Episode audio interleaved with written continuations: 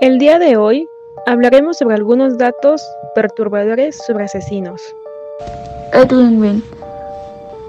Él tenía una relación muy cercana con su madre. Cuando ella murió, en su cabeza del asesino aún escuchaba su voz.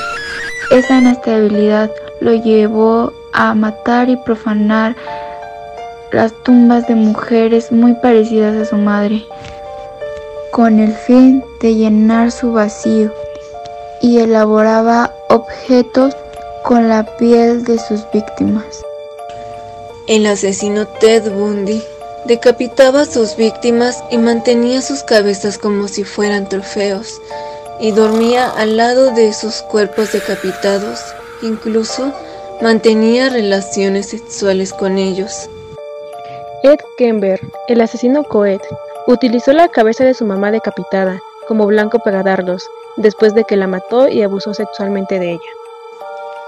Richard Chase, el vampiro de Sacramento, revisaba las puertas de las casas para ver si estaban cerradas con llave.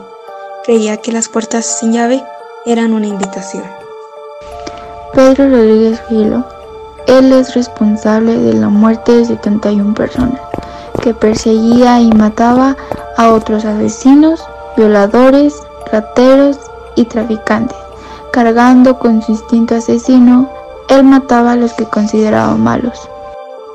Albert Fitz fue un asesino y caníbal, el cual escribió una carta a los padres de una de sus víctimas, en la que describía lo deliciosa que sabía su carne.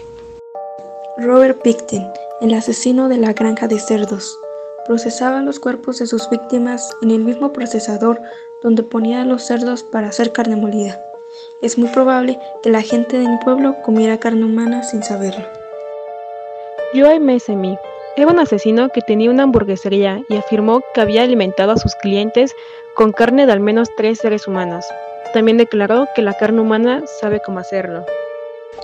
En nuestro blog dejaremos fotografías fuertes sobre los asesinatos. Síguenos si alguno te causó terror. Hasta la próxima.